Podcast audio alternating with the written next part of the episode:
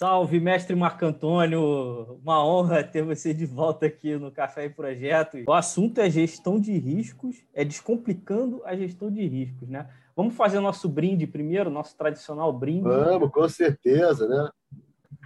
Maravilha. Vamos lá? Vamos lá. Um outro assunto interessante também, Marco Antônio, é, são as oportunidades, né?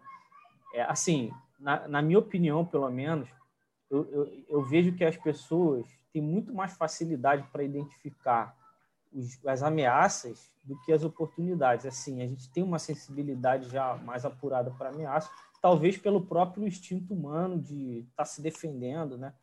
Agora, as oportunidades, elas, elas parecem ser mais difíceis de identificar. E nós temos que estar preparados para, as oportunidades, né? porque às vezes elas aparecem e a gente não está ali estruturado, não está bem articulado para aproveitar, para tirar o proveito daquela oportunidade.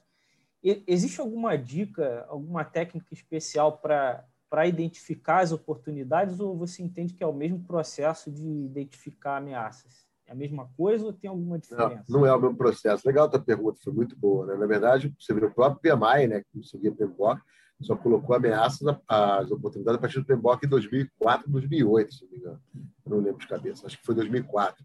Eu até que checar lá se foi nos dois. Mas, enfim, as, e muitas pessoas confundem a oportunidade como sendo a negação da ameaça. Vou dar um exemplo. Ah, tem o risco, uma ameaça que é fulano pedir demissão. Então, a oportunidade seria fulano não pedir demissão. Fulano não pedir demissão não é uma oportunidade, é um fato, é a condição normal temperatura e pressão. Uma oportunidade seria é, fulano é, descobrir que fulano tem uma proeficiência é, para falar em público, por exemplo. Então, eu contratei uma pessoa por por um tipo de, de proeficiência e ela tem outra além daquela. Isso é uma oportunidade. A dica é que é justamente o contrário. Enquanto que nas ameaças a gente tem que trabalhar para eliminá-las ou para mitigá-las, para que elas tenham 0% ou próximo disso de acontecer, nas oportunidades é o oposto.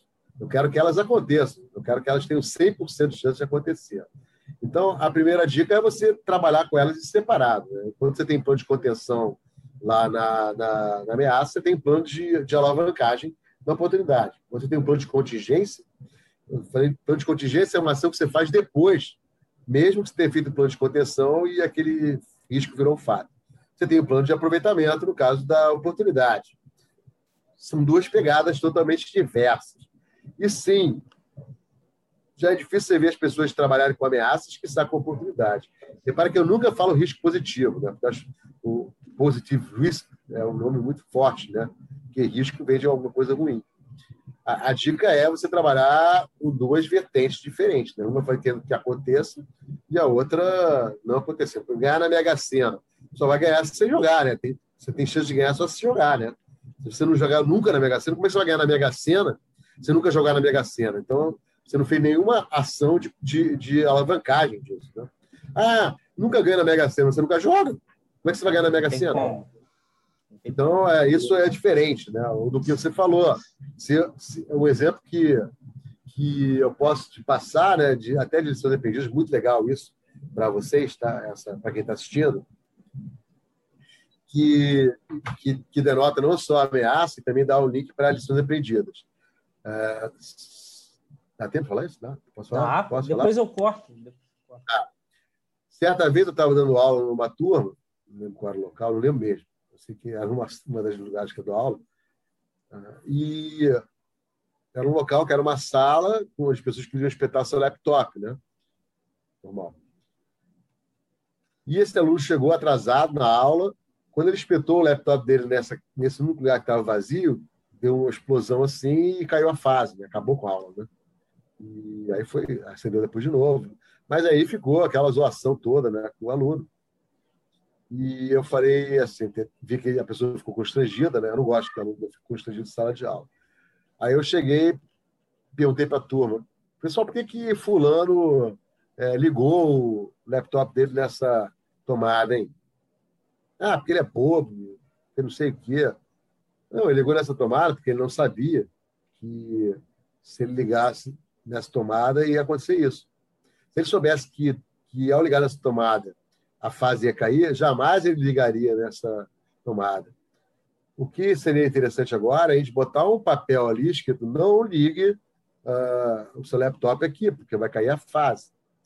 Então, esse é um exemplo. Né? Uh, jamais ele podia pensar que tinha esse risco e nenhum deles. Qualquer um que fosse entrar ia passar por aqui. Então, agora, como já aconteceu, então até que conserte, a gente colocou um papel ali, até para que algum desavisado não sentasse e ligasse o lá. Isso foi um risco que virou um fato gerado por uma pessoa, bem parecido com o teu caso lá do, do buraco, né? mas que foi um fato real. E aí a, a pessoa ficou feliz da vida, né? porque não teve mais aquele constrangimento. E aí, claro, você tem um papel dizendo para você não ligar, aí você vai e liga, aí, aí... realmente fica complicado. Porta. Tem uma caveira, vai abrir a porta, entendeu? Claro que ali tem perigo, né? Aí não dá, né? Aí, aí também você não pode. É, a pessoa tem livre-arbítrio, mas é um exemplo de que como é que a gente trabalha com ameaça, né? muito com as lições aprendidas das pessoas. Isso é fato, né? muito fato. É muito legal. Então, tem essas duas pegadas, né? Mas tem essa oportunidade também. Olha, se você for por aquele caminho ali, eu já, eu já vi pessoas ganharem é, algum bônus se for por ali, ou tem a chance de encontrar um artista famoso se você ah, andar naquele, naquele bairro lá às 9 horas da, da manhã. Isso é uma oportunidade. Então, ele está fazendo um plano de, de alavancagem, que é andar naquele bairro 9 horas da manhã, por exemplo. Então, a, a, a oportunidade de ele encontrar alguém ali famoso é alta, entendeu? E é um, para a pessoa não é um risco, não é uma ameaça, é uma oportunidade. Então, é um exemplo de oportunidade que a gente pode trabalhar. Mas a pegada é diferente. Eu não estou. Seria, se fosse trabalhar com ameaça, eu nunca vou andar ali 9 horas da manhã. Pô, você quer ver uma, uma personalidade, né? não quer deixar de nunca ver. Entendeu? Então, eu faço isso, né? Não só em sala de aula, também quando eu trabalho com projetos, eu separo bem, né? Porque tem pessoas que conseguem ver oportunidades, sim, né? Você já vê situações benéficas que pode ter naquela situação. Os otimistas, eu sou um deles, né? Por exemplo, acho que toda situação você pode pegar algo, algo de benéfico, né? E tem os caras que são o, o, que olham as situações adversas que podem surgir. E bom, os dois são muito importantes nas organizações, nos projetos modernos, né? Entendeu? Maravilha. Agora, para fechar, Marco Antônio, nosso café está tá muito bom, assim como o primeiro. É sempre Bem uma, legal, né? é sempre uma grande lá, oportunidade. Assistam lá. E vão lá. ter outros no futuro também. E tem que dar um tempo aí, porque senão fica chato, né? Fica parecendo. Quero que os outros professores também participem, né? Mas é porque é muito legal participar com o Jefferson, né? Legal, Tive a oportunidade de conhecer pessoalmente, né? Com máscara, né? Os dois estavam com máscara, né, Jefferson? Importante. E foi muito legal. Né? E agora mais do que nunca quando eu conheci pessoalmente, é, é, a gente tem que honrar o trabalho desse, né? Porque é um trabalho, volta a falar, né? Não tem patrocínio de nada, é ele mesmo. Tem, tem um network nosso, aí, é pelo amor. E nós que somos as pessoas que temos que aumentar a maturidade de gestão de projetos no Brasil, somos embaixadores e embaixadores, temos que honrar uma pessoa como essa. Então, eu vou estar sempre honrando Jefferson. Estando na, no board do PMI, né? pode falar, então, mas vou estar sempre voluntário. É, eu gosto, eu, eu adoro meu trabalho voluntário no PMI, qualquer que seja ele, entendeu? Eu acho que é uma maneira de você poder aumentar a maturidade. E, e exemplos como esse são exemplos reais, né, de pessoas que realmente estão engajadas nisso. Então, mais uma vez, te agradeço, né, Jefferson, pela honra de estar aí, é, ter, ter, tido a paciência de me escutar de novo. Né? Não, eu acho pra... ótimo, para mim é ótimo. E, e, e não só, aí que está o legal do café, né? Agora eu vou fazer propaganda do café também. Que, para mim, esse bate-papo podia só ser eu e Marco Antônio. Mas não é, né? A gente tem a oportunidade de pegar isso e levar para todo mundo, para quem quiser ver. Né? Isso é fantástico, isso é isso fantástico. É, é legal, e as pessoas é comentam, né? Você viu que as pessoas comentaram, né? E mesmo de outros professores também. Assim, a gente está falando da gente mais legais aí que entrevistou aí. O Roberto Poço já entrevistou, né? Pô, o Roberto ah, é o Big Boss. Né? O Roberto Poço é o líder que lidera líderes, né? Então, assim, por é Sem comentários para ele, ele é sensacional. É, eu falo, Bob, você é o líder que lidera líderes, né? porque a equipe dele só tem líderes, praticamente. Entendeu? Eu sou uma das pessoas da equipe dele, então ele é o líder que lidera líderes, né? Então, tem pessoas bem legais aí, ele tem escolhido a dedo aí. Que bom que ele me escolheu, né? Mas é, eu acho que. Salve é uma Roberto aí, ó. É, é uma maneira bem legal de aumentar a maturidade de gestão de projetos no Brasil. Acho muito, muito válido isso, né, Jefferson? Tem toda a minha honra aí é, é, por estar fazendo isso, todo o meu, meu carinho e apreço aí. E pode contar comigo, que eu vou te ajudar sempre. Então, para fechar, infelizmente, né, que também não dá para a gente ficar o dia todo, até ficaria, Mas um, um assunto interessante é, é, a métrica né, da gestão de risco. Assim, a gente sabe que se não tiver métrica nenhuma, a gente vai saber se a gestão está boa quando começar a vir as, as pancadas. Né? Vai acontecer um aqui, vai acontecer outro ali. Mas a ideia é que a gente faça também essa gestão olhando como está a qualidade dessa gestão. Né? Existe alguma métrica aí aconselhável para você medir se essa gestão está sendo bem feita ou não? Qual é a tua dica em relação a isso? Tá. Na verdade, o, a gente fala que o processo mais importante da gestão de risco é identificar riscos, né? é categorizar e identificar. Na verdade, você não pode, se você não tiver risco, como é que você vai é, trabalhar com eles? Né? Então, você tem que identificar. Mas depois que você sai do papel, né, até a, a gente tem o risco, aquele risco que pode acabar com o projeto tem um nome, tá? É risco geral do projeto. Ele pode acabar com o projeto. Só que no papel, muitas das coisas uh, estão no papel. Né? Normalmente, os riscos têm grande, grandes chances de virar um fato, grande probabilidade de virar um fato, quando você começa a executar o projeto, falando em projetos. Né? E, e aí, como, como isso acontece depois que você está na execução, uma forma muito importante de você trabalhar com, com a, essa excelência das seus riscos é o processo de o PMI chama de controlar riscos, né? O monitorar agora mudou para monitorar riscos. Na verdade, pode mudar à vontade, porque sempre é monitorar e controlar riscos. É porque a gente monitora e controla, né? se sabe a diferença. Monitorar é você verificar se o que está sendo. Claro que você sabe, você for um da FGV, né? Tem que saber, né? Tem que saber fazer propaganda. Mas monitorar, é, para quem não sabe, é você verificar se o que está sendo executado está de acordo com o que foi planejado. E se tem algum desvio, você entra com controlar que é uma ação corretiva ou até preventiva para isso. E riscos não é diferente. Você pode criar métricas que te mostram que a sua análise de sintomas está indo bem, a sua, o seu percentual de ações de contenção está é, realmente contendo os riscos. Está as suas sucesso ações... ali, né? E isso está tudo ligado dentro do monitoramento e controle. Né? Eu acho que o ciclo de monitoramento e controle, para mim, ele é especial. Né? Ele acontece em paralelo com a execução. Isso não só no preditivo, não. Tá? O, o ciclo de vida de iniciação, planejamento, execução, monitoramento, controle e encerramento não é uma característica de preditivo, de projetos de gestão tradicional de projetos. Também de projetos adaptativos. Nele também você tem iniciação, planejamento, execução, monitoramento, controle e encerramento, mas de uma forma diferenciada, não como era no preditivo. E ambos você tem gestão de riscos. E, e, e, a, e a, melhor métrica que você tem, é, que você pode falar, é você ter a própria matriz de riscos lá sendo monitorada o tempo todo. Uh, tem um histórico, né? eu tinha lá 10.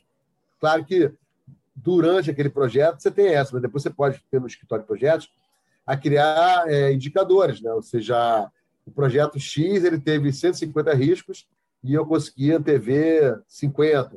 Isso vai criando dados estatísticos, né? Uh, para você poder verificar a eficiência né, e a eficácia da, da gestão de riscos. Mas, de qualquer maneira, nada disso adianta se você não tiver vontade para fazer isso, se não tiverem pessoas é, talhadas a fazer isso. Né? Então, Verdade. de novo, as pessoas falam assim: ah, o cara é um pessimista. Não é. Lá atrás, quando eu passei o carnaval na, na, nos blocos infantis, o pessoal falou que era maluco. Né? Então, e, infelizmente, né? É, eu não era maluco, né? Infelizmente. Eu queria, eu queria é, estar errado. Eu queria estar errado. Nesse Porque, caso, sim, né? Muito desejável que você tivesse errado. Mas, infelizmente, né? Eu queria que o Botafogo não caísse para a Série B. Eu queria, eu queria, entendeu? Assim, mas não adianta. Quando você começa a trabalhar com em antever problemas, né? no sentido de tentar até ter uma, uma vida melhor, é, é, você vê, vê isso como uma possibilidade, sim. Você vê. Então, assim, ah, você, um exemplo. Ah, eu de viajar para o Oriente Médio, que é aquela faixa lá que tem aquelas brigas lá, né, de, de Palestina, não sei o que, uma faixa de Gaza. Pô, você está indo para um lugar que é, que, tá, que é um caldeirão, né? Pô, a chance de você ser, sei lá, assaltado ou levar um tiro lá é muito grande, né? Ou então, ah, vou passear na Avenida Brasil, aqui no Rio de Janeiro, às 10 horas da noite. Claro que você, não é nem um risco, mas é um fato, né? Então, evite né, ficar nesses lugares, né? Que demonstram informações históricas, né, são aprendidas é, para você não passar por aquilo. Né? Você está tá mitigando aquilo ali, está diminuindo a chance daquilo acontecer. Quer ver uma, uma, quer ver uma grande lição aprendida? Infelizmente, também vou ter que dar outro exemplo aqui que não é, não é bom, que foi o caso do Gugu Liberato. Né? recentemente. Foi, né? Fica em casa, até teve meme para isso, né? Fica em casa, né? É seguro, pô, assim, mas na verdade, se você for analisar o lado, lado dele, né? O que, que ele está fazendo lá em cima? Entendeu? É, mas assim, foi um risco, né? Assim, que, que poderia ameaça, ter sido evitado. Ameaça. Claro, se não tivesse comido. É, assim, a gente até a gente até a gente até lamenta, né? Porque Sim. era um ótimo apresentador e tudo, mas ele se ele não tivesse subido lá na, no, no telhado, né, naquela parte. Não, é um exemplo típico, né? De, é, de risco, certeza, ele não né? cairia, pô, entendeu? Então, assim, a gente tem de ver o outro lado, né? aquela pessoa que estava parada no lugar. Sou, sou muito assim, quando é a hora para chegar, chega mesmo. O cara está parado no, parado poste lá, sem fazer nada. Aí ele sai e logo depois que saiu, vem o carro e bate de cara com o poste, né? Se fosse um segundo antes, ele tinha virado um pastel, né? Ou virado uma geleia. Então, assim, é o oposto né, do lance do Gugu Liberato. Mas, com certeza, né? Ele não era uma pessoa que estava preparada, né? Para fazer aquele tipo de atuação, ele não é um, uma pessoa, ele é um apresentador, né? E aí, esse é um outro, um outro ponto, né? Se você está numa fazendo uma situação que você não tá, uma coisa que você não conhece, não é no teu habitat, não é no seu ambiente, a, a chance de você ter situações desagradáveis é maior, com certeza. Né? Com é. certeza. É. Eu sempre é. pedi para dar uma aula de, de sei lá, de, de estatística que eu tive que ralar no mestrado, eu vou ser um fiasco dando aula. Meu negócio é, é dar aula de liderança, comunicação, gestão de projetos, né, riscos. É, eu, eu, assim, eu não tenho vergonha de falar, mas eu tive que ralar é. muito no mestrado. Uma parte de estatística, eu sou zero dando aula de estatística. É, ninguém tem facilidade em tudo, né? Uma pessoa claro um não. bilhão. Tem várias inteligências. É, tem várias isso. inteligências, a gente tem que usá-las, os dois que a gente que deu, Deus deu dom para nós todos. Desculpa aí quem é agnóstico, quem é ateu, mas nós temos dons. Então a gente tem que usar esses dons, entendeu? E a gestão de riscos é, é, é uma maneira de você antever problemas é, e até é, usar a oportunidade desses dons. Entendeu? Acho que eu finalizo falando isso. Né? Entendeu? É, se eu puder fazer um complemento, uma coisa que eu gosto de fazer bastante, eu faço nos projetos que eu trabalho, é o seguinte, é, em relação a essa questão da métrica, né? É você, depois que você identificar o impacto daqueles riscos, e você fazer essa gestão, como você falou, ah, tenho 150 riscos, então é, qual, qual, o que aconteceu, o que, não, o que não aconteceu, se meus planos estão dando certo ou não. É você pegar essa, essa, esses teus impactos que foram mapeados e transformar isso, monetizar isso. E, e você conseguir também. ver o quanto que você consegue economizar assim, de, de problemas, é, monetariamente falando, né, em, em, em valores, para o projeto. Eu acho isso muito interessante, dar essa visão de, de valor que a gestão de risco faz. Né? É, a análise quantitativa ela tem duas pegadas. Né? A primeira pegada, você tem a reserva de contingência para trabalhar com os riscos. E a outra, e nesse momento, você consegue ver o impacto financeiro de um risco, né? caso ele vire um fato. Né? Tem alguns que não têm impacto financeiro, tem alguns que o impacto é moral, e assim por diante. É. E aí até é, podem gerar riscos secundários, né? que são riscos gerados é, ou, é, porque você fez uma ação preventiva no risco, assim por diante. Mas, de qualquer maneira, você consegue levantar isso. E aí você tem essa pegada de mostrar, olha, se aquele risco tivesse acontecido, eu ia, ia perder mil reais. Eu fiz uma ação preventiva que ele não aconteceu. Então, posso dizer que eu deixei de ter um prejuízo de mil reais. É uma forma legal também de você fazer. O problema é que a análise quantitativa ela trabalha com o valor monetário esperado, que é a probabilidade versus o impacto financeiro. Então, Exatamente. reais ia ter 50% de chance de acontecer, o valor que vai para a minha reserva não é de mil, é de 500. Aí você fala, pô, mas se o risco virar um fato, eu vou ter um prejuízo de mil, não de 500. Mais, é. É. Mas só que se ele não virar o um fato, você não vai ter gasto nada, não vai ter tido prejuízo nenhum. Você vai ter economizado 500, como diz assim. Esse é o conceito da análise quantitativa, muito legal, e que passou a ser agora uma realidade, está né? Tá passando a ser uma realidade na, nas empresas né, modernas, por causa de toda a situação que elas passaram. Né? Então, sim, por aí é uma parte bem legal de você fazer isso. Muito bom. Olha, professor Marco Antônio, é, vamos fechar nosso café. Infelizmente, né, diria, porque se deixasse a gente ficava aqui falando muito, porque esse bem assunto legal, tem né? muito, esse assunto específico tem muito poderia fazer vários cafés só falando de risco, né? Não sei o que, que você acha, mas. Ah, com certeza, né? Com certeza. Mas a gente faz um brinde, então, para fechar esse café aí, infelizmente. Aí, um brinde aí. Ó, com a caneca da Voito. Ó, bonita essa caneca, aliás. Eu não falei, mas. Essa aqui é. E tem uma quantidade. Dá para botar muito café aqui. Eu que adoro café. E tem uma frase aqui, que é a frase dela, né, que eu queria passar para vocês. Eu também tenho a pulseira, né? Que é, a frase da Voigt, né? A execução transforma o sonho em realidade. E a gestão de riscos permite que ele se torne realidade. Essa parte foi minha, tá? Aqui é a Não dá para ler, mas eu peguei a frase. Não, dá, dá para ler. Dá. Transforma o sonho em realidade. Sim, consegui ver. Os riscos pô, te permite fazer que realmente essa realidade aconteça. Né? É um pouco diferente, mas tá bom. E é a que tem na minha pulseira também, né? Eu sempre ando com ela. Eu sempre Muito fico bom. lendo isso. Eu finalizo com essa minha frase aí, né? Minha não, da, da Voito, né? Que eu, como um, um parceiro, né? Uso na minha qualidade, na minha vida, né? Um parceiro deles. Muito bom. Muito obrigado, então, e até o próximo tá café aí, pessoal. Até o próximo café aí, com outra xícara, né? com outra caneca na ocasião. Vai ser uma terceira caneca aí que eu vou colocar aí. Já tem até já qual que eu vou usar. Entendeu? Valeu. Obrigado, pessoal. Até a próxima. Cara, tchau, tchau. Valeu. Valeu.